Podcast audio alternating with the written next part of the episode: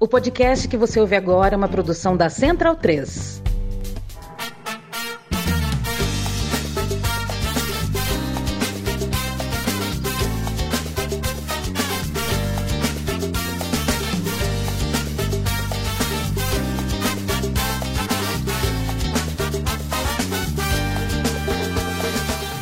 Vocês acham que eu vou entrar como Fernando Vanucci só porque estou um pouco bêbado. Fernando Vanucci tomou. É, vamos respeitar a memória de Fernando Vanucci, que inclusive né, não é que ele estava alcoolizado, né? O que aconteceu na final da Copa 2006 é um pouquinho pior do que isso. Mas alô você, alô Brasil, chegando! Argentina tricampeã mundial de futebol, um dos maiores jogos da história do futebol. Tô falando isso, e aí é o seguinte, tá, Felipe Lobo? É, sentei na cadeira aqui para gravar com vocês, eu não vi uma imagem de pós-jogo, eu não vi uma declaração, não vi replay de gol. Aliás, mal vi os gols no tempo real, porque a TV, com sol de uma da manhã, de uma da tarde. Um abraço pra Europa, viu? Acho que a gente gosta de Copa do Mundo no, no, no verão. Se der para mudar, tá bom? A gente agradece. A gente tem 10 Copa do Mundo, a gente quer fazer Copa do Mundo no verão. Será que dá? Porque fica fazer temporada 14, 15, 15, 16, 16, 17, só para caber no verão de vocês? Eu acho que a Copa podia ser sempre no verão. Vocês que se virem com o inverno aí. Porque foi linda a festa, tá linda a festa aqui na Argentina. E calhou de ser no verão com um sol muito forte, com nenhuma nuvem no céu. A festa que a, que a torcida, que o povo argentino faz aqui na Argentina, onde estou passando o fim de semana em função desse jogo, é indescritível. É, e o que eu posso dizer, é, um dia, né, em breve, tem que virar texto até por dever de ofício, mas por enquanto o que eu tenho para dizer é que é tudo isso que a gente imagina mesmo. O que está acontecendo na rua da Argentina é tudo isso que a gente imagina. Pessoas lá em cima do telhado, pessoas no capô do carro, gente dando cambalhota, uh, gente se beijando na rua, gente subindo no semáforo. E uma alegria, assim, incontrolável e uma multidão que acho que é difícil que a gente no cenário de clubes veja, porque, né, evidentemente, por uma questão matemática. Agora, é, é uma euforia realmente que o jogo, a maneira como o jogo se desenvolveu, contribuiu. Então eu não tenho notícia, é, refleti pouco sobre o jogo. O apresentador hoje, Bruno Bonsante, vai tocar bola numa outra rotação. A impressão certo. que eu tenho do jogo ainda não foi contaminada por nada do pós-jogo. Eu só vi de longe o Messi levantando a taça de Penoir. que foi aquilo que puseram no, no Messi, o Bruno Bonsante? É, eu não, não, não, queria começar por isso, mas foi uma imagem meio bizarra, né? Eternizar o Messi levantando a taça com o. Tem, tem um nome específico, não lembro agora, né? Roupa de Jedi. É, com a roupa de Jedi ali. Não, e, o convenceu ele a colocar. E, e, começou com a taça vindo numa bag, numa valise, sei lá, Louis é. Vuitton, é. né? Teve isso Exatamente. também. Não sei se a mim é, flagrou essa cena ridícula. Não vi. Agora, agora sim, a mim, pra gente mesmo que tava vendo o jogo da televisão, né, com atenção e tal, é difícil contar a história. Eu tá, chegou um momento que eu tava pensando assim, não sei, né? Tô há 15 anos trabalhando com futebol, contei a história de mil jogos e eu não faço ideia de como contar a história desse, porque é, foi simplesmente inexplicável, né? Eu não sei, assim, dá para já pode vai falar de alguns elementos táticos. Eu imagino que os, os profissionais vão tentar é, analisar ali a entrada do Marcos Thuram, a melhora da pressão da França, o que quer que seja, mas foi um jogo simplesmente maluco, né? Que estava num marasmo, tava assim, a Argentina estava desfilando para o título mundial era a aclamação de Messi mais do que qualquer coisa, né? Parecia que não, não havia dúvida que a Argentina ia ser campeã. Não, nem tanto pelo placar, que ainda era só 2 a 0 né? O famoso placar perigoso, é, mas pela, pela pelo que a França estava fazendo, né? A França não estava mostrando poder de reação. Ela fez um primeiro tempo horrível, ela voltou um pouco melhor, mas ainda assim não era que a França estava amassando a Argentina. De repente sai um pênalti. É, e aí o jogo muda completamente, porque a França passa a amassar a Argentina, a França passa por cima, empata logo depois e parecia assim que a Argentina que estava se segurando. É, e isso durou até a, a, prorrogação também, que a Argentina volta na frente e você fala, ok, 10 minutos só para segurar. E aí a Argentina começa a prender bola na bandeirinha de escanteio, faltando 10 minutos. Eu fico pensando, mas vocês sabem quanto tempo de jogo tá rolando? Porque é, é não é hora de prender bola na bandeirinha de escanteio. A gente tá matar o jogo. É, então. E, e, aí, do nada, sai um pênalti que você não viu, provavelmente, mas a câmera até meio que perde o pênalti, né? Na, na hora parece que o árbitro tinha marcado falta na entrada da é, área, mas o cara tava claramente. O cara que tava claramente. A, a, o movimento do árbitro não foi de pênalti, né? Mas o cara tava claramente dentro de, da área, então parece que é um pênalti que saiu do nada. E foi uma, uma montanha russa de emoções, talvez um pouco exagerada, mas acho que também adequada ao que foi a campanha da Argentina, né? Uma campanha que desde a da volta é. do intervalo contra a Arábia Saudita é um sobe e desce de emoções. Parece que o time está sempre à beira de um colapso nervoso. O, o Leandro Stein, é, já saiu? O Deschamps já falou alguma coisa? Porque é, é, é, na minha concepção, o cara sacar o Giroud e o, e o Dembélé aos 40 do primeiro tempo, é, o que eu virei pro lado falei, tá em choque. N não sabe mais o que tá fazendo, perdeu, cegou. Cegou. Não, Tem alguma não... explicação?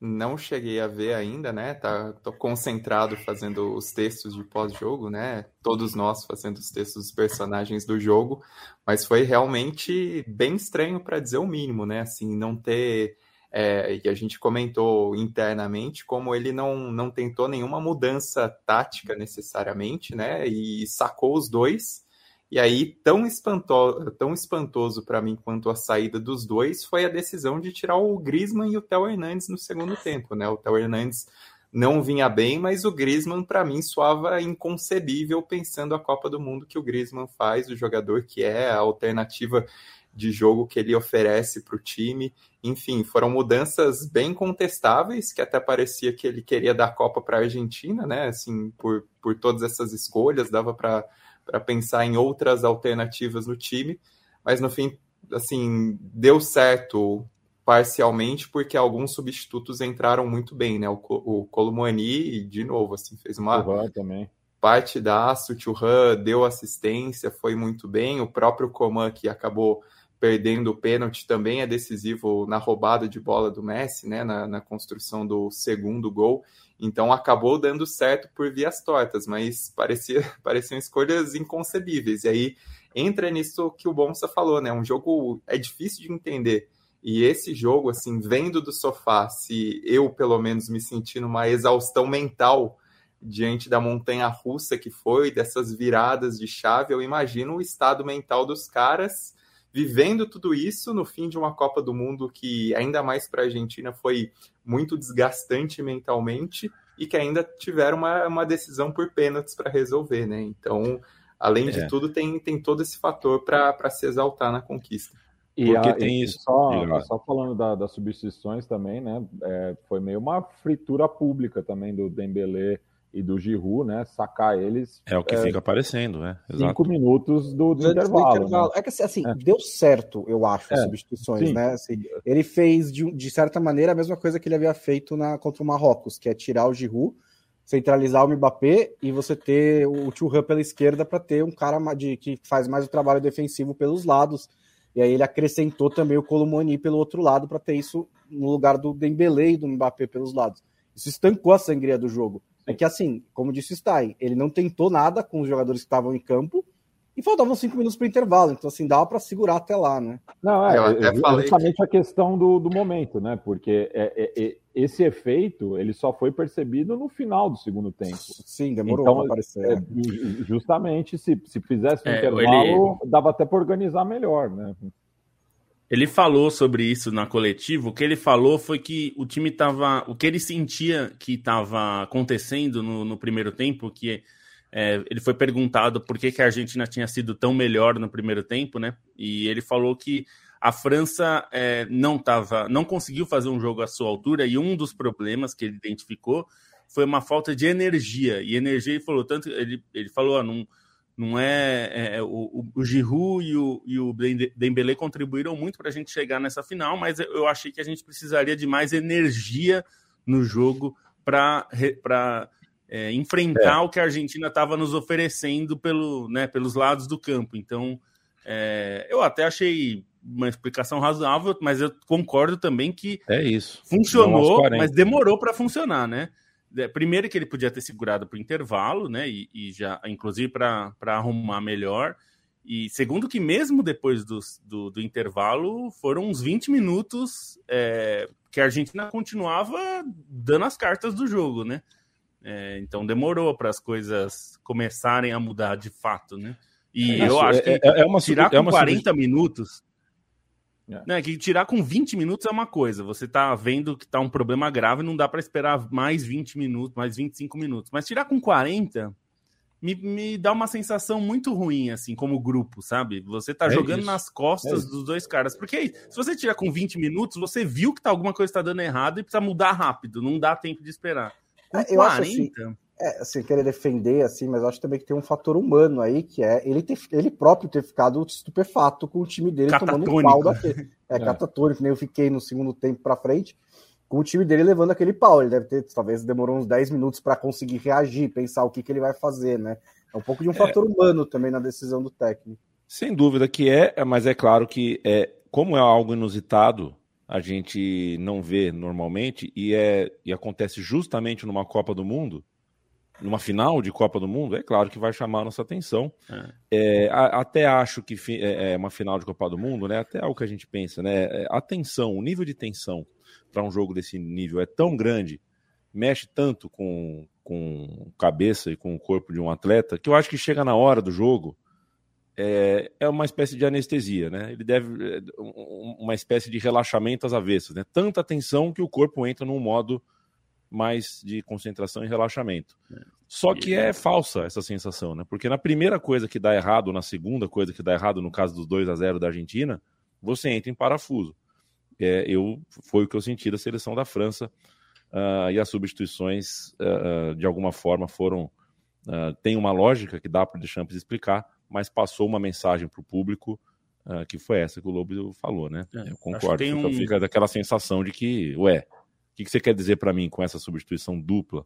É, tem, alguém perguntou aqui, tem algo importante sobre se ele falou sobre a gripe. Ele falou, perguntaram sobre a gripe, acho que era uma pergunta importante a ser feita e a imprensa francesa fez. Perguntaram e ele falou que não, não influenciou. É. É, os jogadores que foram a campo estavam recuperados e em plenas condições de jogar. Então ele falou que essa não era uma preocupação e não foi um fator no jogo. Então, se o próprio técnico está dizendo isso depois de perder, não vou ser eu que vou dizer que influenciou, né? Quero mandar um abraço. Tem muita gente para dar abraço hoje, dia de final de Copa, né? Ramon Flores pagou um cafezaço pra gente aqui, 100 reais. A gente gosta disso, hein, Ramon Flores? Obrigado. Obrigado pela companhia na Copa, diz ele. A Copa fica melhor com análise que só vocês conseguem fazer aqui no Brasil. Ramon, não sei se é só a gente que faz aqui no Brasil, mas eu te garanto que eu tô ao lado de pessoas que fazem isso com muito carinho, muita dedicação e muita integridade. Tem um trabalho com começo, meio e fim uh, íntegro. Arthur Valentini pagou aqui um cafezaço para a gente também. Obrigado, companheiro. Obrigado demais. O Rodrigo Passos também pagou um cafezão para a gente. O olindense Zé Serrete Botelho já chegou para o mundo vendo um Sudaca campeão. Parabéns ao olindense Zé Serrete Botelho, que veja muitas Copas do Mundo vencidas uh, pela seleção que ele quiser. Claro, espero que ele torça por uma das nossas. Yosef Catri Pintamundi também já deu um cafezão pra gente. Só, o jogo só não perfeito porque podia terminar com 3 a 2 no último gol do Messi. Eu pensei na hora do 3 a 2 na Copa de 86, né? Ah, foi, foi Argentina, automático, né? Na Argentina faz 2 a 0 toma empate meio do nada. Fernando dos Santos, cafezaço pra gente também. Final mágica, Macai. Hoje a gente tá recebendo um monte de, de, de superchat aqui. É final de Copa, né? Vai dar pra comprar até aquelas cápsulas, hein? Não vai nem é. precisar ser café. café de, dá pra comprar cafeteira até. Final, final de Copa, o pessoal tá generoso. Obrigado, Fernando Santos. Ele chama final de mágica, uma carta de amor do futebol em todos os sentidos. É, o, a tarde que eu passei aqui em Buenos Aires é uma carta de amor ao futebol, de fato. Felipe Ferreira pagou R$ 27,90. Por que, que tanta gente paga R$ 27,90? Acho que é um pré, já é um, é um, um pré-valor do YouTube, né? É. Toda hora R$ 27,90. É preço de revista. É, se existisse é. a revista Trivela ainda, eu acho que ela ia custar mais ou menos isso. Felipe Ferreira disse que a gente merece mais. É, a gente merece 27.900. Eu concordo com você, mas a gente está feliz da mesma forma. E, é, e, a mim, e ah. agradeço, né, os superchats, tudo é importante, mas ainda mais importante, né, quem puder, é o apoio recorrente, né? Porque esse é um dinheiro que a gente tem como saber quando e como vai entrar, né? Então, É Entra lá no apoia.se barra Trivela e apoia.se barra Central 3 numeral. Então, e, e, esse é o apoio que a gente consegue é, planejar melhor, né? A gente Perfeito. agradece aí o, o, o, café aí, o que o pessoal tá pagando, a, a gíria que você está usando. E o Fernet, ó, tô até tomando aqui um Fernezinho. Aliás, não, não esquece minha garrafa, por gentileza. É. É, mas é, é, isso, né? O apoio recorrente é, é fundamental para as duas casas. Um abraço para o Pedro Barino, que pagou 10 dólares. Eu imagino que isso seja dólar. Obrigado pela parceria durante a Copa. Trabalho sensacional de toda a equipe. Obrigado você, Pedro Barino, pela companhia. E o Gustavo Juan pagou 100 reais, que é o dinheiro da apostinha do maluquinho do, da Praça Nossa. Não sei se vocês lembram. Apostinha, apostinha. Não tem apostinha? apostinha. 100 reais. Valeu, amigos. Cafezinho para a Trivela. Vale Fernê para mim. Obrigado pela companhia nessa Copa. Obrigado você. Messi Eterno e fora Jair Messias Bolsonaro. Tamo junto, Juan. E um beijo todo especial para tia Lala, aqui do direto de São José dos Campos, está nos acompanhando, minha tia querida, que chega a Copa do Mundo e chega a Olimpíada, ela vira o giraia e assiste tudo que é possível. Ela já é, é avó, Yamin? Não, não, não, não é a Ela seria a abuela lá, Não lá, podemos lá. cantar. Não, mas ela não. fez uma, como o Yamin lembrou na live, né? Ela fez uma grande Copa como lateral esquerdo de Marrocos. Exato, a tia Lala. Rafael Mariano pagou vintão aqui. Eu perdi uma explicação. Ah, aqui, o Cláudio Gomes. A roupa chama-se albiste e é uma vestimenta de gala da cultura catari. Pensa ah, que no Catar não tem cultura? Ia falar isso. Adorado, né? Cláudio Gomes e Alejandro é. Rico mandaram essa. Tanto Cláudio Valeu, Gomes quanto. Eu não vi se mais Valeu. alguém mandou, desculpe, é. os primeiros que eu vi aqui. E o e José Luiz Matheus. É, José Luiz Matheus Vale mandou 50, o Wagner Cunha mandou. Ô, ô Lobo, vamos ficar rico hoje, hein? Vamos ficar rico hoje. Agora é o seguinte, deixa eu te falar uma coisa. É, o sport washing da, do Qatar acabou agora, tá? Foi a última explicação sobre cultura Qatar que vocês ouviram nesse podcast. Não vou cair nesse papinho de vocês. Pode colocar manta, penoar, é, o que, que vocês quiserem no, no Messi. Eu não quero saber de como vocês vivem. Façam as coisas direito que a gente fala é, é direito sobre é, vocês. É, eu não sei como a bola não entrou em campo com um falcão, assim, aterrizando. É, é, é, pois é. Não, mas é, o, o, animal no Catar é outro, né? Eu esqueci o nome do, do animal, mas é aquele bicho que tem na, no símbolo da, da Qatar Airways. O que eu achei curioso, né, que o, é que como o Infantino se dobrou ao Sheik até o último segundo, né? Porque Nossa, é ele ali que chega com, com o manto junto para convencer o Messi. E tem um outro fator que o Qatar é dono do PSG também, né? Então o Messi joga no É, PSG, basicamente o Messi recebeu é, a taça do chefe, né? Do chefe, né? Então assim, é um pouco difícil também dizer ah, pro chefe. E o Macron também, né? Mais um momento Michael Scott da Nossa, mas dele, ele tem né? vários, né? É, é, é uma coletânea. O Mbappé tava assim, uma, uma vibe, tipo, pelo amor, velho, para de Sai falar. fora, mano. É, e saiu o vídeo agora dele dando, dando pra palestra, palestra no vestiário é, também, falando, gente... Pô, é, é muito legal ouvir vocês falando umas coisas que eu não sei do que é, sabe? Não, não sei o que aconteceu entre o Macron e o Mbappé. não, não, não precisa saber. Né? É, é, é melhor, que você está né? vendo a parte mais importante, é o que você está é, vendo aí, não é o que a gente viu na tela. Ah, é. é. manda uns vídeos aí pra gente, a gente vai fazer essa nota daqui a Sim. pouco. Aliás, eu, eu saí sem celular. A gente geralmente tem que procurar no Twitter, né? Mas se você mandar, fica mais fácil. Hoje eu, sa eu, eu saí pro jogo sem celular, coloquei o dinheiro na meia, Boa. sabe quando você vai pro estádio e põe o dinheirinho na meia? E um shortinho do Maradona, que eu comprei um shortinho da Copa de 86 também. Pô, tá parecendo um pra, shortinho. Para colocar, pra colocar as notas de peso, você precisa de uma botina, né? Porque... Exato. o tornozelo tá desse tamanho. Mas não levei o celular agora de noite, vou levar para tirar, fazer uns retratos, porque sem bolso, sem nada, eu não conheço, vai que, sei lá, preferi sem o celular. Justo. Mas é, é, para a gente falar agora, enfim, da Argentina, um abraço para Wagner Cunha, obrigado pelo café. Pedro Henrique Lins, Grichek também pagou dezão aqui para gente.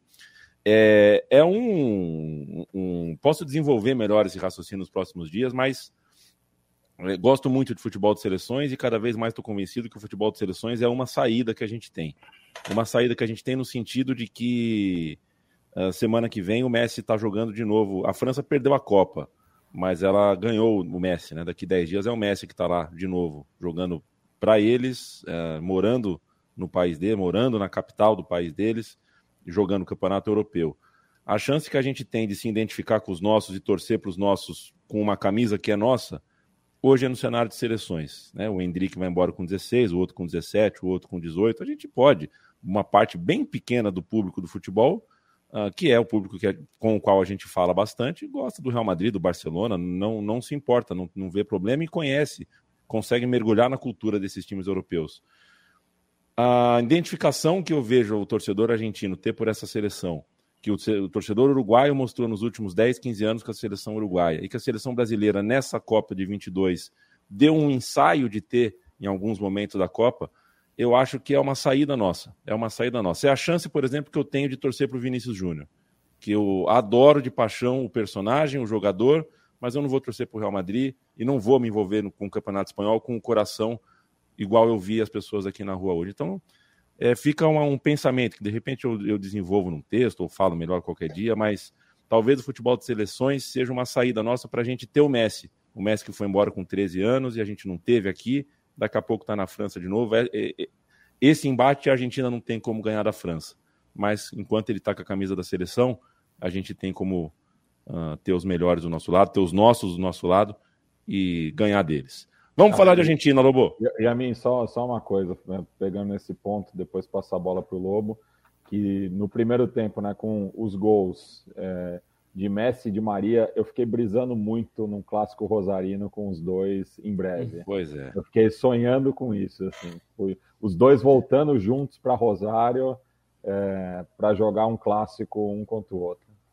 Ô, ô Lobo, eu... antes de você falar, fazer uma observação aqui que é, me parece claríssimo desde antes do jogo, mas depois do jogo, acho que aí que abriu a porteira de vez depois do óbvio Messi, é Dibu Martinez, o atleta número um no coração do, do, torcedor argentino. Ah, normal, né? Pelo que ele fez e pelo personagem. Não, eu ia até pegar o gancho do que você falou, Yamin, porque hoje eu tava discutindo com, com, é, com alguns amigos sobre torcida, né? E, e eu falei que eu tava torcendo para a Argentina e tal. E eu tenho uma tese sobre isso, assim, que eu acho que tem uma, uma parte da torcida pela Argentina no Brasil especificamente, tem uma questão Messi, que eu acho que é o principal ponto, claro. Mas eu acho que tem uma coisa também que tem é muito a ver com o que você está falando, que é justamente assim, a gente não vai ver, a gente falou do Mundial de Clubes aqui, a gente não vai ver provavelmente, muito provavelmente, um time sul-americano ganhar o Campeonato Mundial de Clubes num prazo, é, pelo menos a curto, médio prazo. Não dá para falar no longo prazo, porque no longo prazo a gente talvez nem seja mais aqui, mas a curto e médio prazo a gente dificilmente vai ver. E a seleção é o último bastião mesmo nosso para nesse embate com os europeus, né? Porque e, e, eu acho que tem um ponto que a gente até discutiu durante a Copa. É, é, teve uma coluna que o, o, o Felipe Lang escreveu no Guardian. O Lobo tá dando uma instabilidade aí. Pois é, eu deixei vocês é, reportarem porque de repente sou eu aqui, né? Com a minha internet aqui. Só, só antes do, do Lobo. Então, ah, voltou. Se acertem entre vocês. O, o, o Lobo, você estava falando. Você estava falando da coluna do Lan no Guardian. É, o Lobo parece que travou de novo. É, travou de Não, novo. Só, só para pegar então o ponto do que o Yamin estava falando sobre o futebol de seleções, é algo que eu sinto muito, que também chama a gente para o futebol de seleções, é a quantidade de histórias, né? Assim, o futebol de seleções tem é, esse caráter de contar histórias, de, de trazer muito esse, essa, essa identificação, esses enredos e o futebol é apaixonante muito mais por isso, né? Não é necessariamente pelo nível do, do jogo em campo. É muito, assim, obviamente ajuda, mas a, as histórias, aquilo que faz a gente se envolver, que faz a gente torcer, isso é rico no futebol de seleções. No futebol de clubes existe muitas vezes com os nossos times, mas a sensação é que cada vez mais essas histórias acabam condensadas em poucos clubes em alto nível e aí fica até difícil de comparar, né? O equilíbrio que existe no futebol de seleções também é, é muito importante por, por dar essa abertura, e essa Copa foi uma Copa, no geral, muito equilibrada, né? Ainda que os dois finalistas fossem favoritos desde o início, a quantidade de seleção que estava fora do radar, que acabou entregando e, e, entregou essas boas histórias, não entregou só futebol, isso é o que enriquece, né? E uma Copa do Mundo tem esse, esse poder de hipnotizar, de, de atrair mais gente, né? De magnetizar um público muito maior também por essas histórias. E aí concordo plenamente com, com o que você tinha falado. Não sei se agora vai ficar, porque a internet aqui é, eu fecho a porta e o roteador fica longe. Mas enfim. Não, é, é porque, como, como o, o Stein estava falando, eu acho que tem, teve um caráter um pouco decolonial nessa Copa. É, e eu acho que essa, esse sentimento que você está falando dos argentinos e tal, e eu tentei explicar isso até é, para quem eu estava com quem eu estava conversando, uns amigos meus estavam conversando, que olha, tem, eu, eu tô numas de torcer contra a Europa porque assim, eu. E não é porque eu odeio os europeus, mas é porque assim, eles estão ganhando as Copas seguidamente, é, o que já é incômodo, gente, de certa forma. Mas tem um aspecto que é assim, eles já estão começando com um discurso que, como se só os europeus soubessem organizar campeonato, só os europeus soubessem como é, é mandar. Que é um pouco. É, é, o discurso que a FIFA tinha antes do Avelange. O Avelange ganha um pouco, um dos fatores, ele, ele teve muita habilidade política ali, né, de fazer o que o Infantino hoje faz como herança do, do, dele naquela época, mas um pouco por esse discurso um pouco centralista na Europa, né, europeu, eurocentrista, assim. E isso estava começando a pintar constantemente nos discursos de que tudo na Europa é melhor e a Europa é mais rica porque é mais organizada, o que não é exatamente verdade, né? A Europa é mais rica porque os países são mais ricos e tal. E e são mais ricos porque também exploraram durante séculos outros países. Então, eu só acho que eu estava um pouco, eu estou um pouco incomodado com esse discurso que é, que o, o Lan trouxe, assim, e é uma coisa muito nas entrelinhas, né? Exatamente. E não só o Lan, né? né? O, a, a, declaração do, do Mbappé também, eu acho que serviu de motor, assim, né? É, imagino que isso tenha sido levado, né, para a seleção argentina ali na, na pré-eleição, né? É, enfim, é, são coisas que a gente vai descobrir posteriormente, mas é algo que é, acaba condicionando é, o futebol sul-americano, né, de, de, de, certa forma.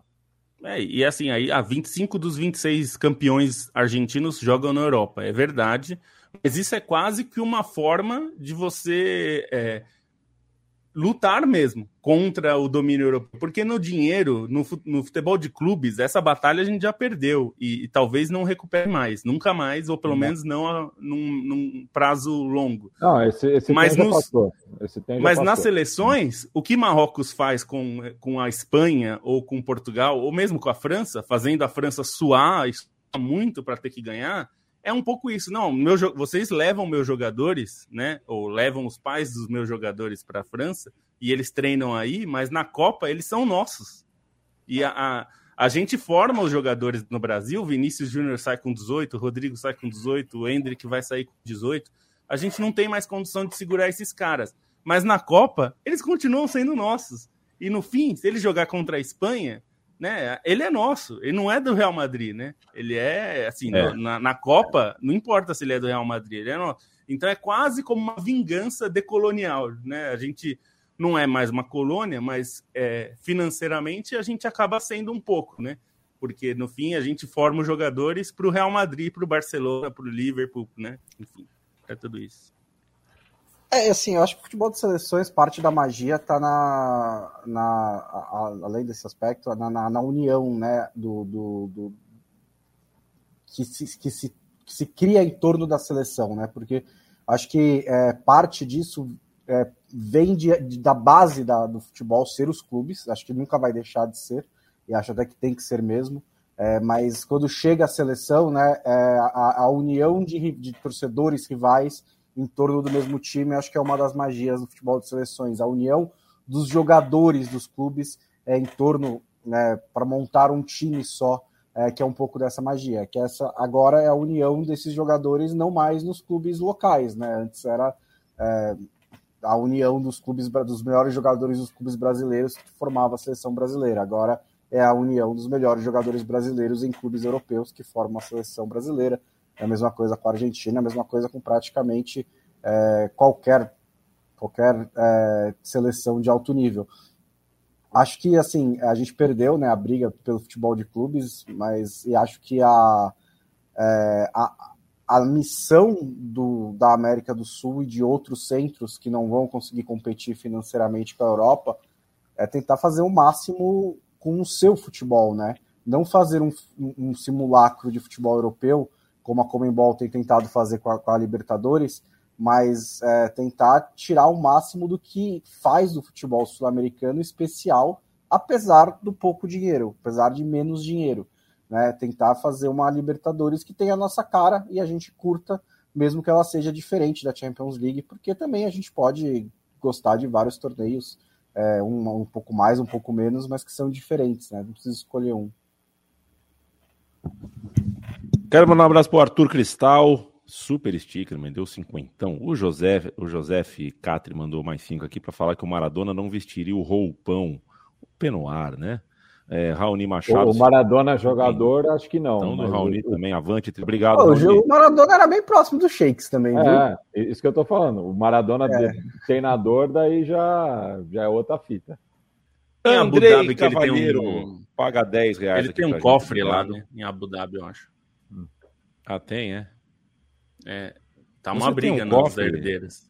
Você tá tem fechado um ainda? em algum lugar, Lobo? É, então, parece que só, só ele sabia é, como abrir. Eu sei que eu li outro dia essa matéria aí falando que tem entre os bens do Maradona, uma das brigas da herança é porque tem cofre, um cofre dele, eu, é nos Emirados Árabes, eu não sei se é Abu é, Dhabi, é, Dubai.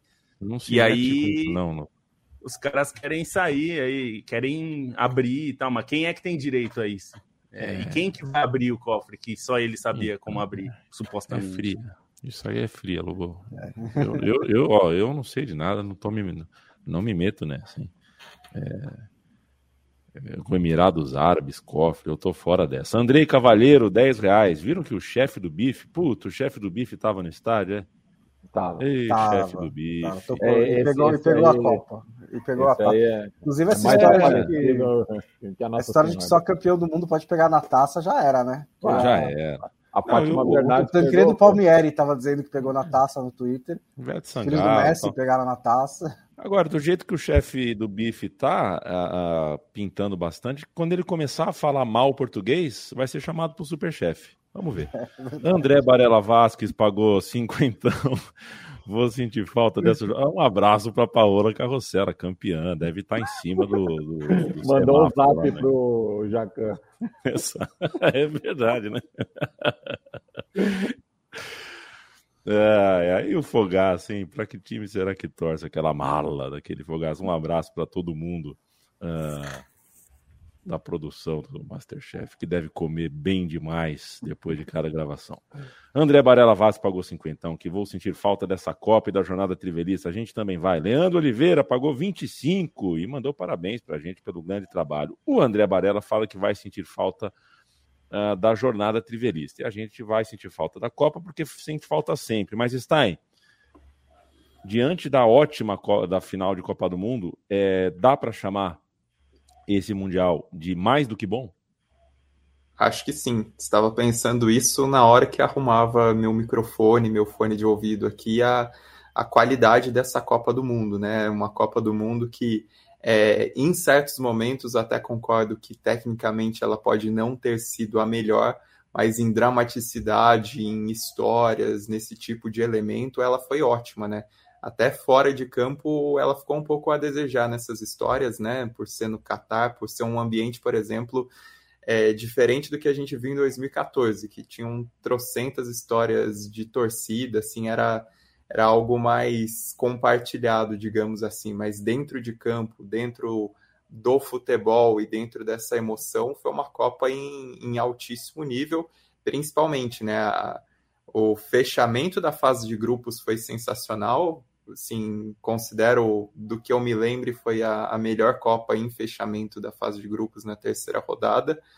As oitavas de final é, proporcionaram grandes imposições, as quartas de final, grandes jogos equilibrados, as semifinais, um misto das duas coisas, e a final foi essa loucura toda que, que assim, para não cravar, eu acho que pelo menos entre as três maiores finais de Copa, é, dá para a gente colocar, né? Pelo menos naquelas é, acessíveis que dá para assistir, porque algumas finais de Copa que a gente sabe que foram muito grandiosas, hoje em dia a gente tem acesso basicamente à literatura e aí fica difícil de comparar, né? A Copa, final da Copa de 50 uns VTs muito. É, tem é, imagem, né? Picotado. É, assim, a história da, da final da Copa de 50 é sensacional, a história da, Copa, da final da Copa de 54 também. E, e 50 as... que, que não é final também, né? Tem essa é, questão.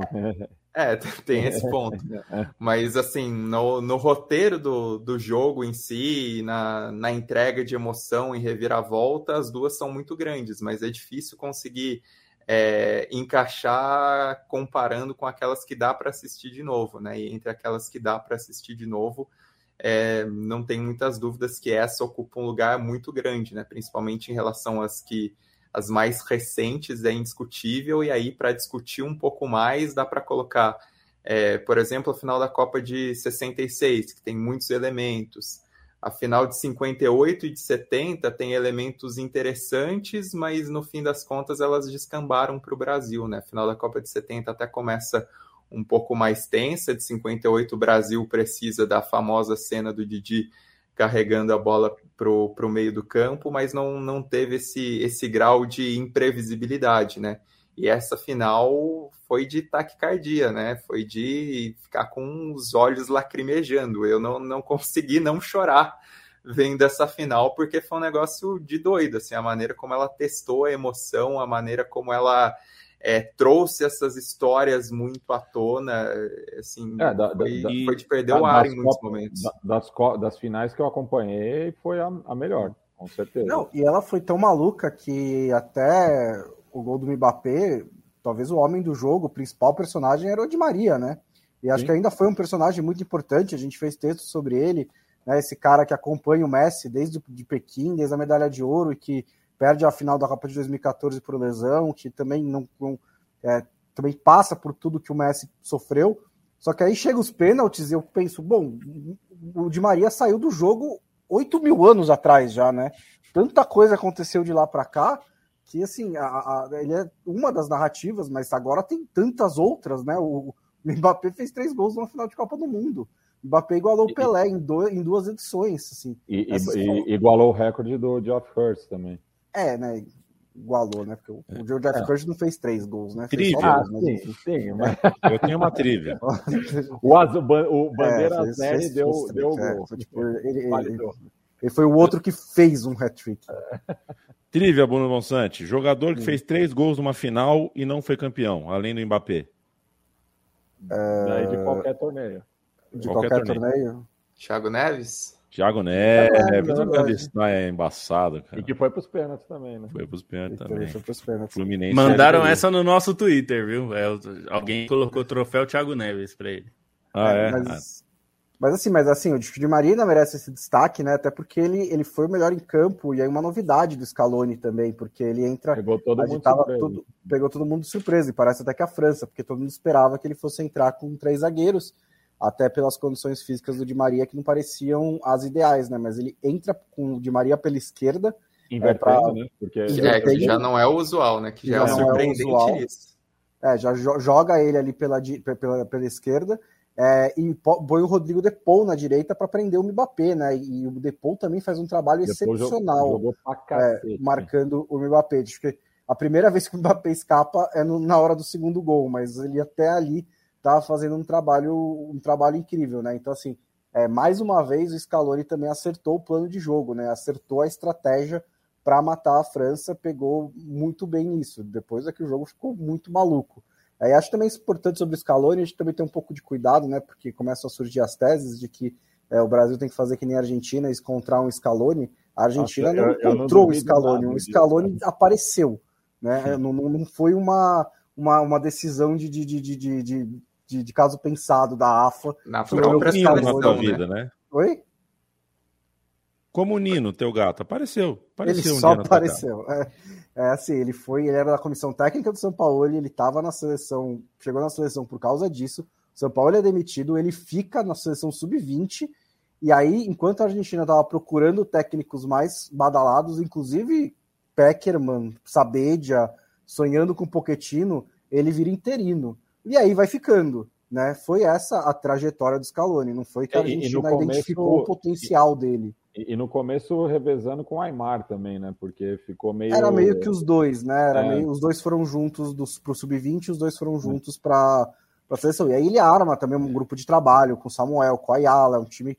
Ele monta uma comissão técnica e faz um trabalho excepcional. É que não foi uma. É que é difícil de replicar porque não foi uma, uma, uma estratégia da seleção argentina. Não foi tipo uma decisão que eles tomaram conscientemente. Ô, e bom, é você viu que o, Scaloni aparece no, no filme Volver, do Almodóvar? Não, não é, é mesmo. Tem uma cena que tá passando um jogo do Deportivo La Corunha e ele ah. aparece é. na tela. Ainda bem que não é em pele que habito, né, Leandro Stein? Não, pois é, doideira. Que massa, é. né? É. Não, no, sobre o Di Maria também é, é foi legal reparar a maneira como o time procurava ele para o jogo, né? Era impressionante que toda hora o time pegava e abria aquela bola na esquerda, abria na, a bola na esquerda. Uma porque sabe que do Di Maria vem algo diferente, né? E a própria defesa da França não, não sabia como se proteger. E outra que é algo que, que o Di Maria provou em definitivo como o cara gosta de jogo grande, né? Assim, tem alguns jogadores que gostam de, desses jogos de muito peso. De Maria já tem final de Olimpíadas que ele decidiu, de Copa América.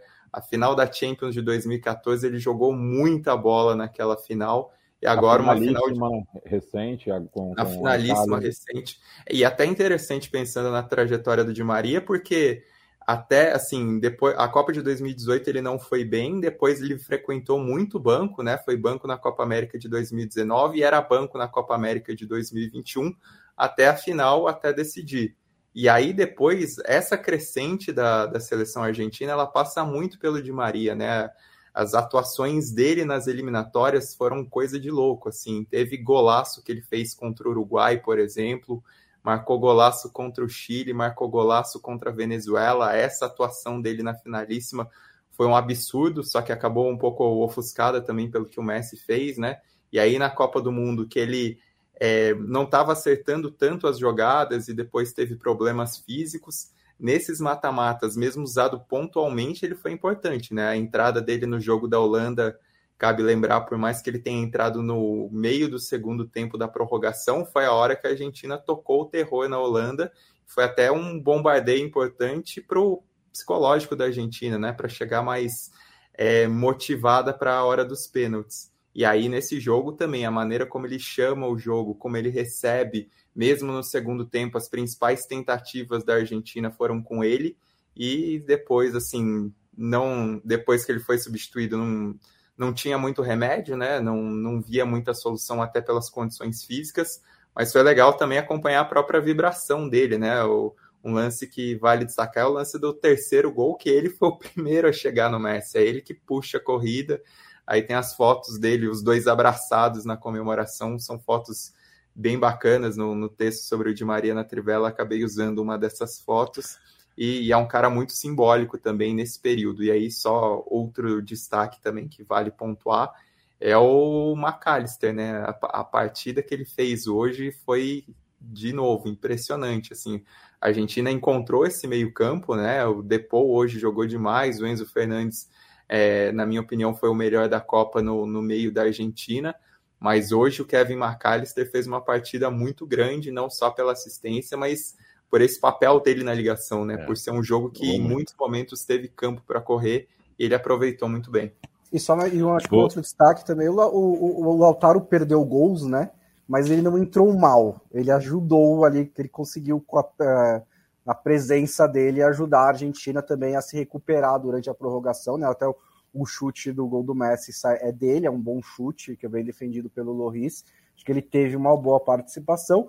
E no fim. E o, e o Dybala fez uma para ser lembrado. É o que eu ia dizer, né? No fim, o Agüero só jogou um pouquinho menos que o Dybala na Copa do Mundo. E o Dybala eu gostei que ele estava é, sorrindo no hino. Tava é. confiante. É. Não, e acho que é, é, é, é interessante, porque na, na, hora de contar essa história, né, todo mundo. É, é, o Dybala tem o seu momento batendo pênalti, como o Lautaro Martinez tem o seu momento batendo pênalti contra a Holanda. E são jogadores que em algum momento pareciam carta fora do baralho. De Maria, em algum momento parecia fora por questão de lesão. Todo mundo teve a chance de pisar em campo e reescrever a sua história na, dentro da Copa. Achei isso bem legal. Gustavo Menani, se cada vez que eu pensasse em você sumisse um pedacinho de mim, epa, cadê eu?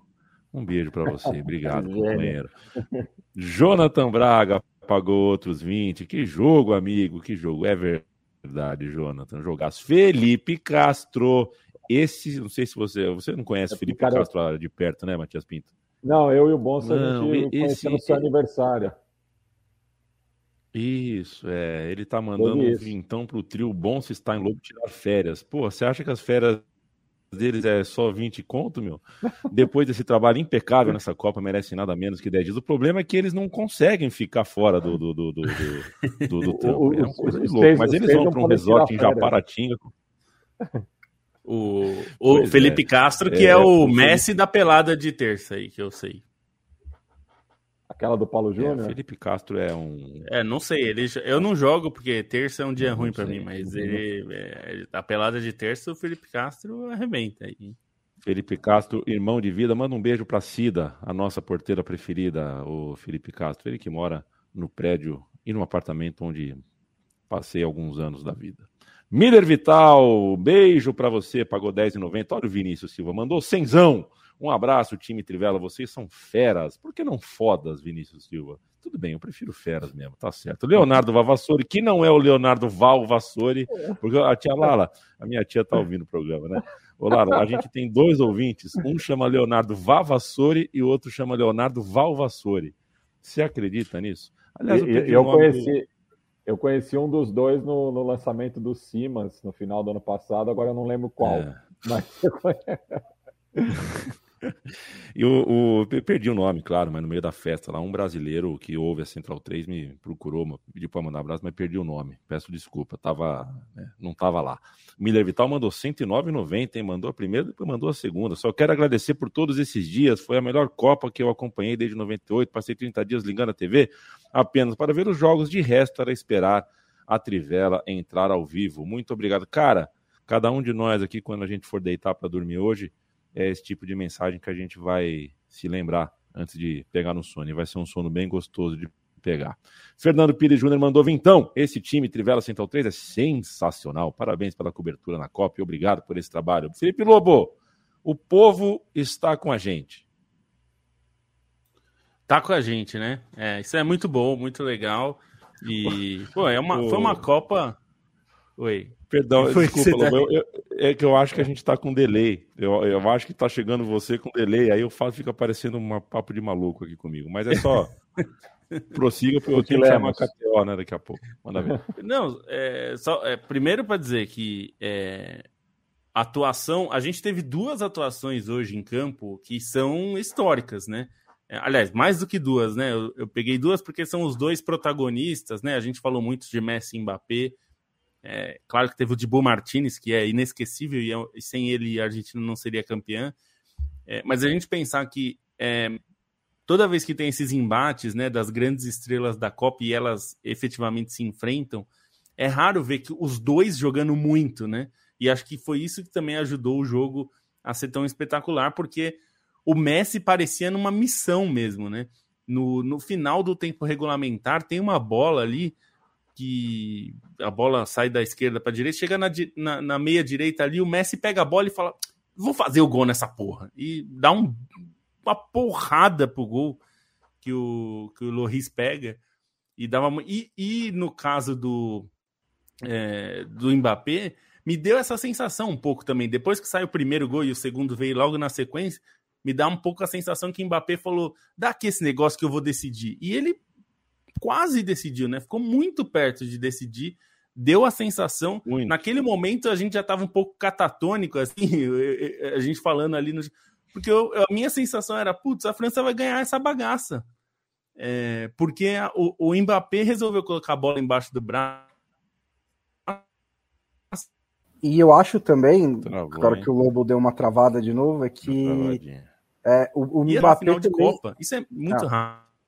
Você voltou, Lobo? Porque você tinha travado na hora que você estava terminando. Não, pode continuar aí, Bonsa. Não, que, que além do Mbappé, que o Mbappé acho que ele deu início a uma reação de um time da França que de repente percebeu, né, que estava jogando na final de Copa do Mundo e que no fim acaba deixando uma impressão de que ela pelo menos lutou até o fim, né? Que é, ela mostrou, porque o primeiro tempo, até pela. O Deschamps falou da falta de energia que ele sentiu do time, né?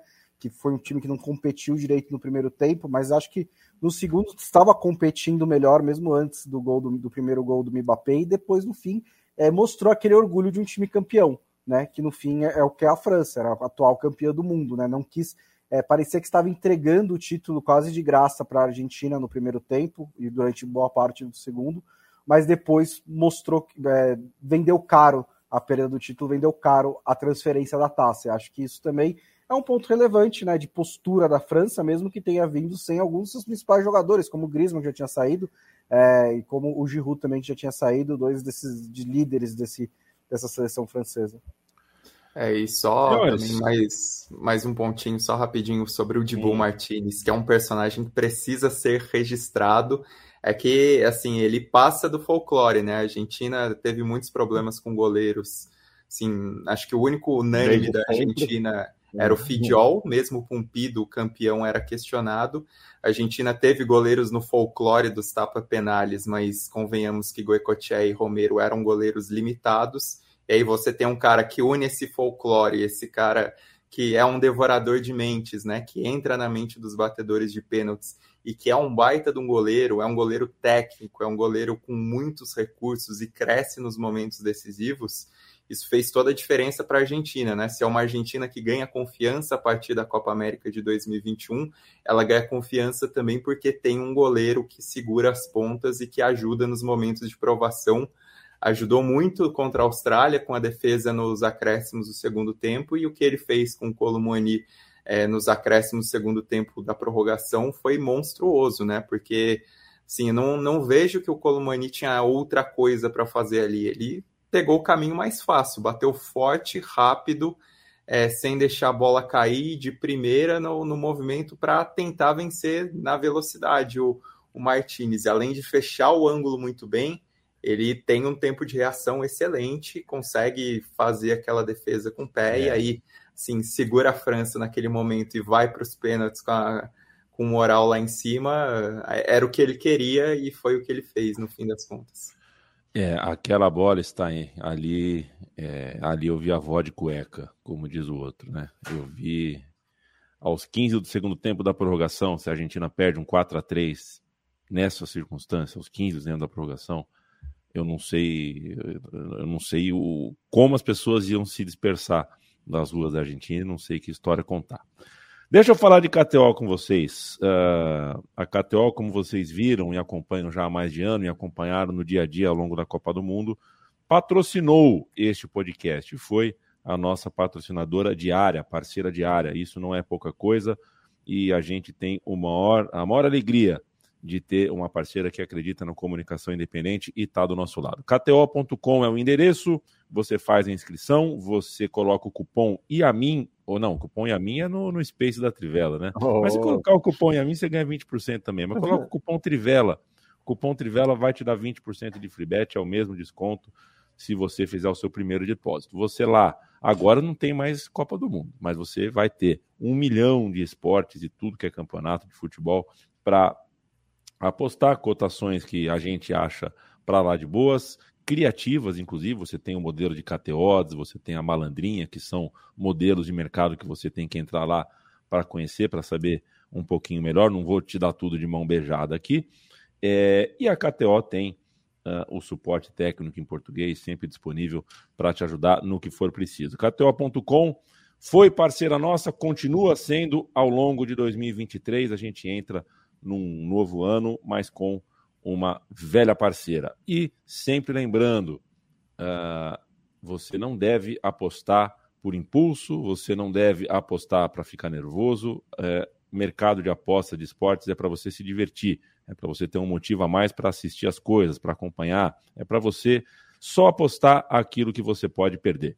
KTO.com é o endereço. Um beijo, um abraço para todo o time da KTO. E um abraço para o Gabriel Selim, que colocou 5 euros no nosso montante mundialista aqui. Parabenizar vocês pela cobertura fantástica nessa Copa do Mundo. Daqui a pouco o Bruno Bonsante já vai poder comprar o seu taco de sinuca novo. Quanto é aquele tacaço, o Bruno Bonsante?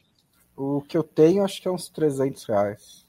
Mas o seu é. Né? Não, o meu é, o meu não é tipo de primeira são, linha, né? São, do, são duas ou três partes. Tá? Oi? São duas ou três partes, senhor.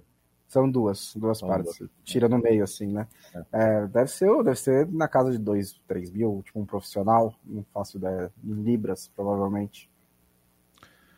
E eu não quero ouvir falar de gente que, assim, você imagina a Argentina ganha a Copa do Mundo. Não, mas é, é a vitória hoje coroou um bom ciclo, né? É, tô de olho, viu?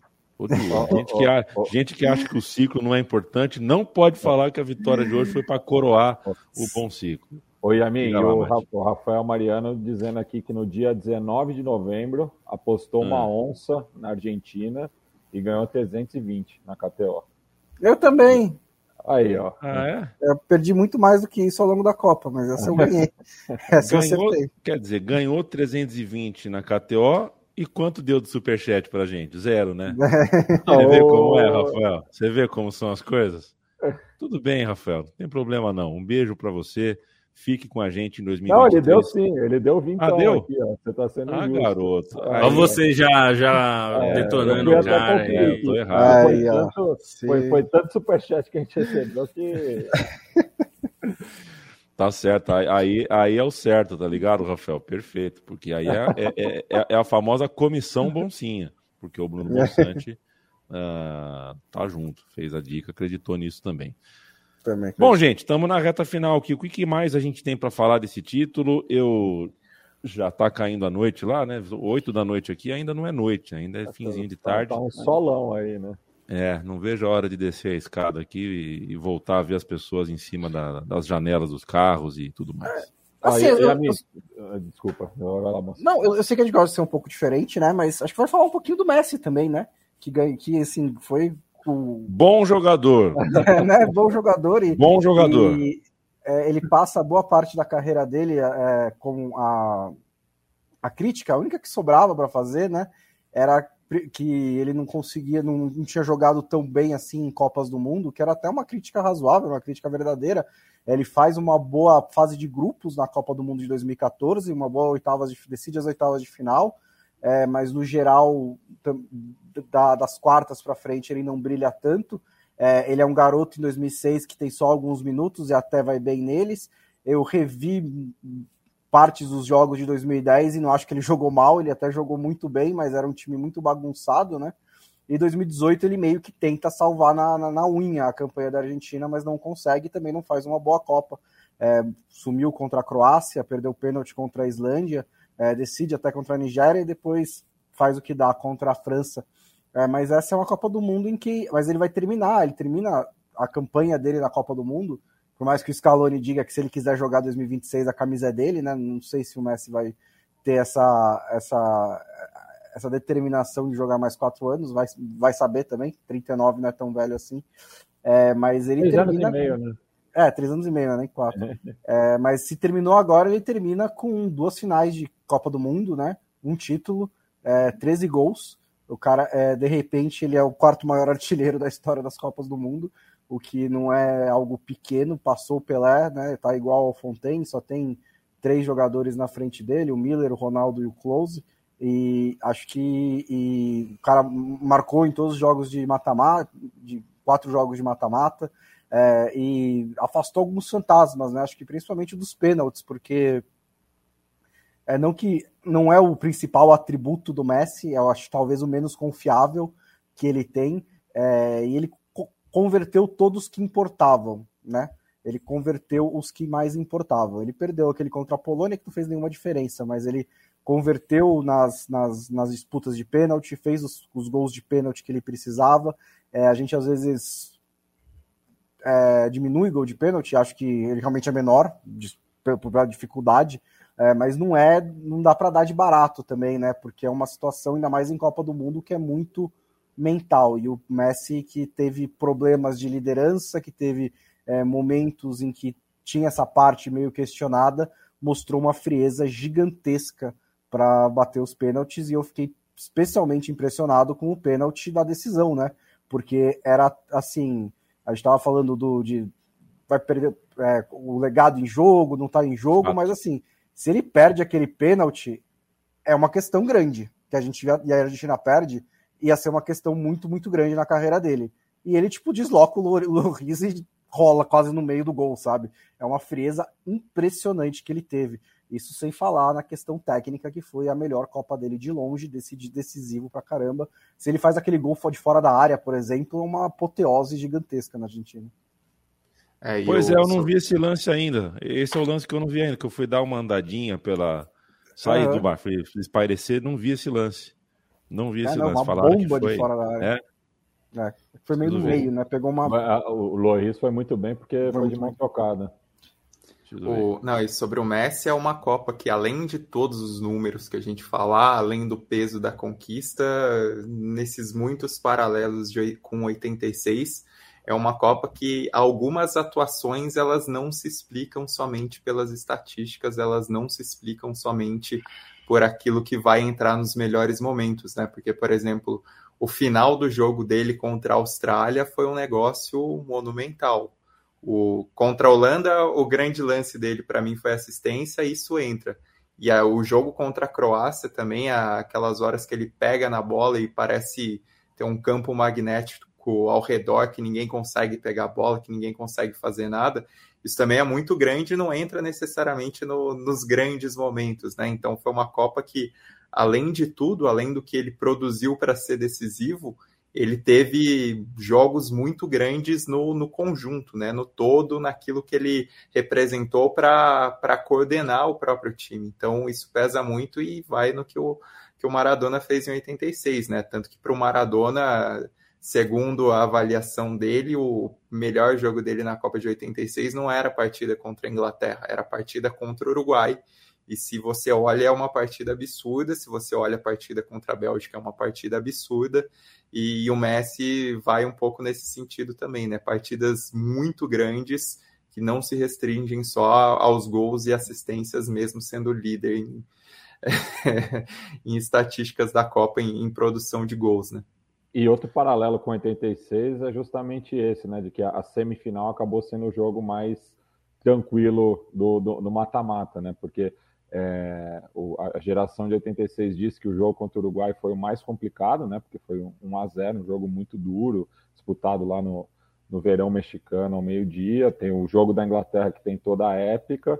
Aí o jogo contra a Bélgica é um pouco mais tranquilo. E a final, como a gente já falou aqui em, em, é, anteriormente, tem esses paralelos, né? só queria falar uma coisa também do, do, do Mbappé, que no ritmo que ele tá, ele já passa o close na próxima Copa porque são 12 gols em, em duas edições é, e assim com um domínio impressionante. Lembrando que na, é, ali na Copa da América do Norte ele vai estar no auge físico dele, né? Tem que ver é, e, e, vão ter jogos mais acessíveis também, né? Por conta desse aumento. Ele vai ter 27 aninhos, Matias. 27 é. aninhos. Assim, eu acho que é, eu acho que vai passar e vai pulverizar, né? Só que às vezes a gente faz essas projeções e algumas coisas acontecem, né? Mas, assim, por exemplo, ele pode machucar e não jogar a próxima Copa. Pode acontecer.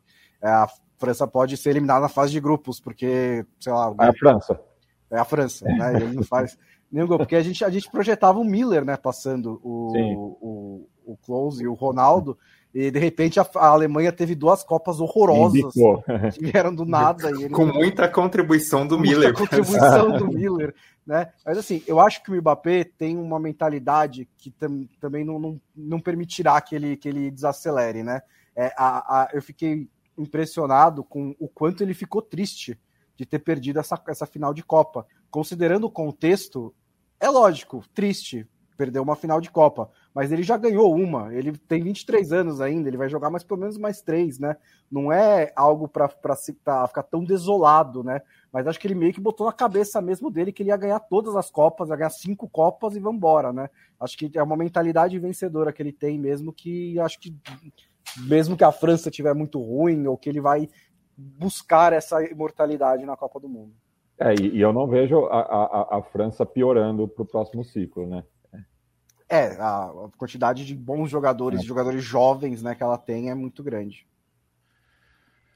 Ai, senhores, uh, é o papel antipático, né, que me cabe aqui. Temos uma hora e cinco de programa, vamos encaminhar pro final. Final é quando a gente começou a conversar sobre fazer o podcast diário, é, a gente teve nas conversas, né, sobre sempre assim, vamos abrir um Excel e fazer uma escala de folgas.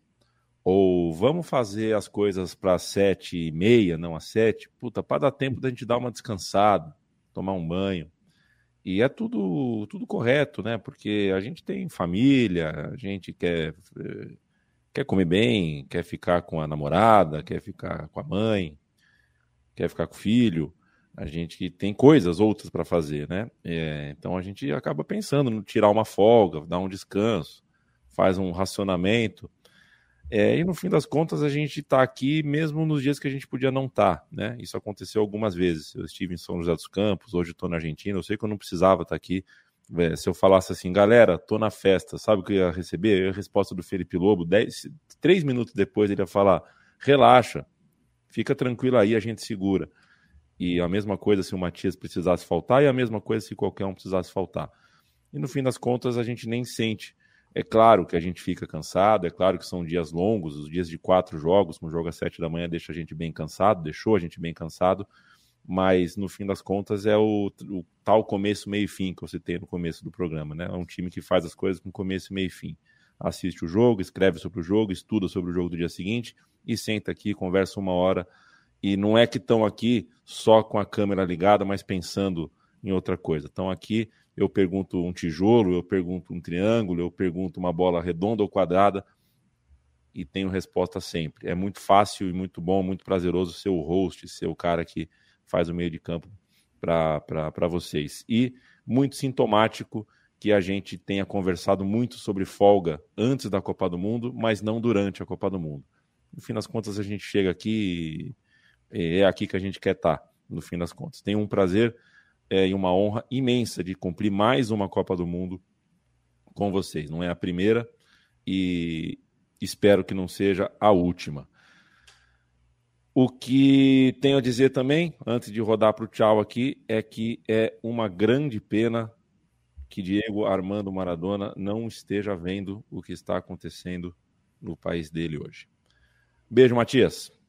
Beijo, é, faço minhas as suas palavras. Foi um tesão é, fazer essa Copa do Mundo novamente com o tio Ternura aí da Tivela. É, dessa vez, infelizmente, não foi de forma presencial, mas é, eu ficava ansioso, né? Começava a dar é, seis e meia, ficava esperando o Lobo mandar o link já para entrar é, no, nos bastidores, enfim. É, e, pô, estamos então, aí, né? Ano que vem ainda tem muita coisa boa para falar. A gente conta com o apoio aí da, da audiência sempre. É isso que faz o, o trabalho permanecer. É, pode ser meio clichê, mas enfim, é, são vocês que mantêm a gente aqui, né?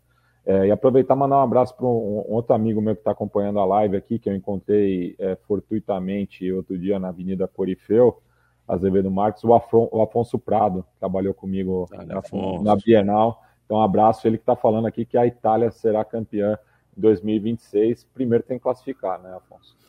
É. Tem que perguntar para o Hernanes se dá para a Itália ganhar em 2026. Felipe Lobo Batista, meu brother. Até mais, até semana que vem. Bom, até. Na verdade, é amanhã, né? A gente. É, vou lembrar é aqui que amanhã, amanhã tem amanhã o programa. Fora? Amanhã, é, não, horas, amanhã, né? amanhã só, você só está. Né? É, sete amanhã, horas. 7 da noite, a gente vai fazer o programa número 30, porque a gente vai fazer só porque o Bonsa quer terminar no número redondo. Não, é, é brincadeira, não é claro. Não, é brincadeira. A gente vai fazer porque segunda-feira é o dia de, do nosso podcast e a gente vai fechar o ano. Então, aproveitem que é o último do ano, é. né? Amanhã. Seleções da Copa 19, aí, tragam amanhã de vocês. É, a gente vai fazer as seleções da Copa. Vamos fazer também um balanço é, da Copa, enfim, Isso. vamos discutir outras coisas fora de é. campo. Mas é importante ter a seleção da Copa. Eu vou montar a minha também. E também e, e quero é, agradecer. Não, e a prévia assim, de Newcastle e Bournemouth também na terça-feira, né? Já Copa da Liga Inglesa pegando. Copa é fantástico. O, o, né? o McAllister teoricamente tem jogo já nessa quarta, né? É, eu acho que ele vai, é, vai ser poupado. Acho, acho que ele vai ser poupado. Não, e é, quero, quero agradecer a, a, quero agradecer minha mãe que está assistindo, minha mãe e minha irmã. A minha mãe e minha irmã, para dar, dar audiência, ela colocou no celular dela e no computador ao mesmo tempo, para dar mais audiência. Então ela tá vendo duas vezes, porque ela falou: Não, eu quero que você tenha mais audiência. Então, muito obrigado para minha mãe, um beijo para ela. Nem consegui vê-la durante a Copa, né? Porque a gente não, não consegue fazer muita coisa. Agradecer todo, toda essa galera que esteve aqui com a gente, porque, pô, a gente sempre fica, quando a gente fala de fazer o podcast diário, a gente sabe que é cansativo, né? A gente ama fazer a Copa, a gente ama é, fazer o podcast, esse podcast que a gente faz desde 2015, por ideia do Leandro e a mim, então é tudo culpa do Yamin, o podcast existir. E a gente gosta muito, a gente sabe como é trabalhoso e tal, e a gente eu, eu vou confessar para vocês que eu comemoro quando acaba a Copa também, porque também é, é muito legal, mas também cansa. Então tem uma hora que a gente já está um pouco cansado. Então é bom quando é bom quando começa, mas também é bom quando acaba. Então é muito bom estar tá com todo mundo. É muito legal, assim, essas mensagens e o apoio, e muita gente vindo falar com a gente. O Bruno Gruninger mandou uma mensagem para mim aqui, pediu para mandar para toda a equipe, dizendo que ele está acompanhando essa Copa com a filha dele, que tem três anos, que ela ainda não entende, mas que ela, ele sempre lembra de algo que a mim fala, que a Copa é um retorno à infância, e ele quer que ela tenha essa lembrança, e que ela vê o, o logo da Trivela e fala, papai, vamos ver futebol. É, então, muito legal, é, é, fico bem feliz. Hoje foi um dia que eu chorei um monte vendo a Copa, sinceramente, foi difícil, é, por, porque é uma história, né? É uma grande história que a gente viu hoje, é uma final. Eu duvido que tenha uma final melhor do que essa. É, acho que, como o Bonsa bem resumiu no texto dele, o que o, que o Messi fez para conquistar essa Copa parecia uma coisa assim: se, se alguém escrevesse esse roteiro e fizesse um filme disso, a gente ia falar que era muito absurdo, que não precisava é. de tudo isso. Ficou artificial de tanta reviravolta que teve. Então foi uma grande Copa. Infelizmente foi no Catar, é, mas enfim, o, as pessoas, é, os trabalhadores do Catar não têm culpa disso. Muitos deles conseguiram aproveitar alguma coisa com todos os problemas. Então é, quero agradecer de novo porque foi muito legal e 2026 está aí. Ano que vem tem Copa é, feminina e a gente vai tentar cobrir do melhor jeito possível, embora seja fazer podcast diário vai ser difícil, já adianto, porque na Nova Zelândia e Austrália exige um pouco da nossa vida. É. E, Bom. E, enfim, agradecer. Amanhã estamos de volta. Aproveita que é o último antes, da, antes de 2023, antes do Feliz Ano Novo. Um beijo para todos. Beijo, Lominho. Bruno Bonsante, tem um papel aqui do lado. Eu estou hum. num hotel, né? É, é, é, eu, tenho que, eu tenho que dar um voto aqui. Horrible, no tan bien, normal, muito bem ou genial para as coisas. Eu vou pôr tudo genial e aqui embaixo tem o que foi que, mais, que mais lhe gostou. Eu vou escrever é, La Atajada de Dibu. e em que podemos melhorar? Não sei o que eu vou pôr. Beijo, Gonçalo. Ó, a mensagem da minha mãe aí, olha só. Aí, obrigado. Obrigado, dona Marise. É assim, a gente fala muito de ciclo, né, quando chega a Copa do Mundo, e a gente também trabalha em ciclos, né? Ciclos de, de Eurocopa, depois os ciclos de Copa do Mundo, e às vezes tem os momentos de baixa nesses ciclos, né? Que a gente fica meio desanimado, cobrindo ali aquela sétima rodada de La Liga que nada acontece, tipo, o que, a gente está fazendo aqui? É, mas aí chega a Copa do Mundo e no geral a gente lembra o que a gente está fazendo aqui, né? Com uma competição super legal, a mais legal de todas, é contar essas histórias para o nosso público é a missão da nossa vida e a gente fica muito, muito feliz de também ter esse espaço aqui para conversar, esse podcast que, é, mesmo nos, nos, momentos de mais chatinhos do ciclo, também é o, é o momento da semana que é o mais legal, né? Ficar trocando ideia com vocês aqui ao vivo, ficar trocando ideia com os nossos leitores. Então, foi muito, muito bom fazer o podcast diário durante a Copa do Mundo. É, mas como disse o Lobo também, ainda bem que acabou, estou um pouco cansado. Né? Mas vamos, vamos recuperar as energias, a gente está de volta aí ano que vem. Amanhã, né? Depois ano que vem. quem tiver com uma fita cassete sobrando e puder gravar o Fantástico para mim, eu agradeço. Terça-feira tô de volta. E um abraço pro Merquides Guimarães, mandou o último superchat pra gente aqui. Parabéns pelo trabalho tudo mais. Obrigado, Merquides. Obrigado demais pela companhia ao longo de toda a Copa. Leandro Stein, beijo. Beijo. E só para reforçar o agradecimento a todos vocês pela companhia, é, a todos os ouvintes e leitores por é, transmitirem para a gente, né, como vocês estavam gostando do trabalho, como vocês estavam curtindo o que a gente estava fazendo, e isso é o que vale tudo, né? Assim, a gente faz um trabalho com muito carinho, com muito empenho, para que vocês também aproveitem a Copa, né? Para que vocês vivam a Copa, para que vocês é, consigam é, mergulhar na Copa do Mundo como a gente mergulha nessas histórias, mas para que vocês mergulhem nas histórias e também vivam a sua própria Copa do Mundo, né? Vivam a Copa do Mundo que é estar tá perto das pessoas queridas, que isso é Copa do Mundo, né? Não, é, são, não são só os jogos, é a festa, é, enfim, o clima que existe e nisso a gente acaba abrindo mão, mas hoje foi um momento bonito até que me permito contar, porque eu moro no mesmo prédio da minha irmã, minha irmã mora dois andares para cima, e meu afilhado sempre foi fã do Cristiano Ronaldo, xingava o Messi, né, criança e tal, e, e hoje eu estava recebendo spoiler do, dos gols da Argentina com ele é, gritando os gols do Messi. Isso para mim foi muito bonito e, e, lembrou até minha infância, né, que tinha o Zidane de 98 como um carrasco e que em 2006 eu me permitia admirar o Zidane e me permitia curtir o futebol e, e ouvir esses gritos e ouvir é, o andar de cima, o pessoal pulando com os gols, isso foi, foi esse clima de Copa que a gente acaba abrindo mão para contar as histórias para vocês, para, enfim, para também viver a Copa de um, de um jeito diferente, né? Mas a gente abre mão de algumas coisas e no fim ter essa, essa transmissão de vibração de andares para baixo foi, foi algo bem bacana e aí só agradeço vocês por, por todo esse apoio, por esse carinho, que é o que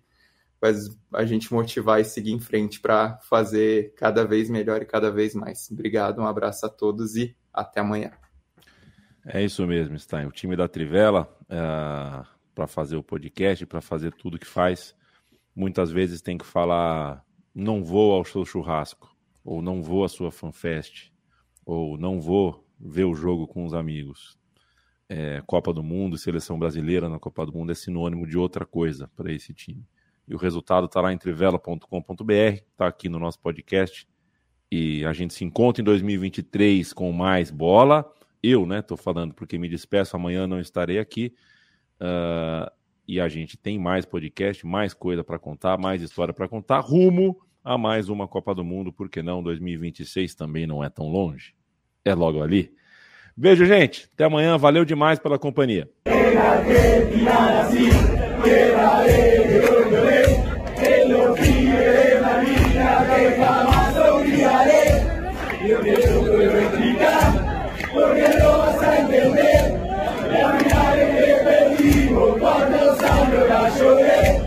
Pero eso se terminó porque me van a ganar.